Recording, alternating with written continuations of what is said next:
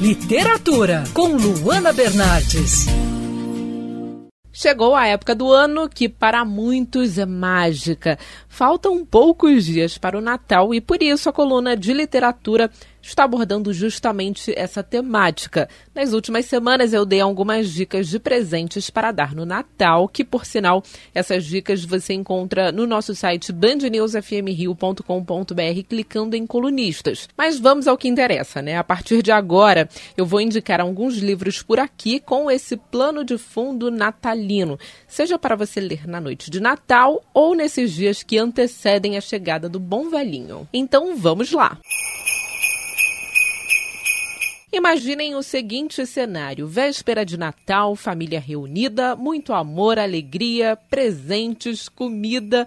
Tudo isso seria uma cena típica das festas de fim de ano, se não estivéssemos em um livro da Rainha do Crime. Agatha Christie tem um livro sobre um crime que acontece justamente na véspera de Natal.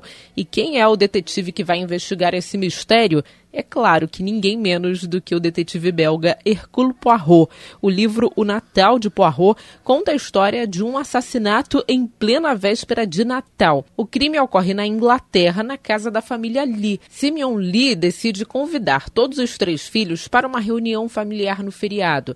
A ideia é justamente juntar a família, mas o que era para ser diversão acaba virando uma tragédia com um crime bárbaro que choca a família.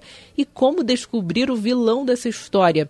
Enquanto a polícia da cidade caminha por um lado, Poirot, sempre calado e pensativo, monta aos poucos as peças do quebra-cabeça. O Natal de Poirot foi publicado originalmente em 1938 e faz sucesso até hoje entre os fãs da Rainha do Crime. Essa, portanto, é minha dica para você que quer se aventurar por um suspense com a temática natalina. Eu sou a Luana Bernardes e você pode acompanhar mais da coluna de literatura acessando o site bandnewsfmrio.com.br clicando em colunistas. Você também pode acompanhar as minhas leituras pelo pelo Instagram, o Bernardes Luana, Luana com dois N's.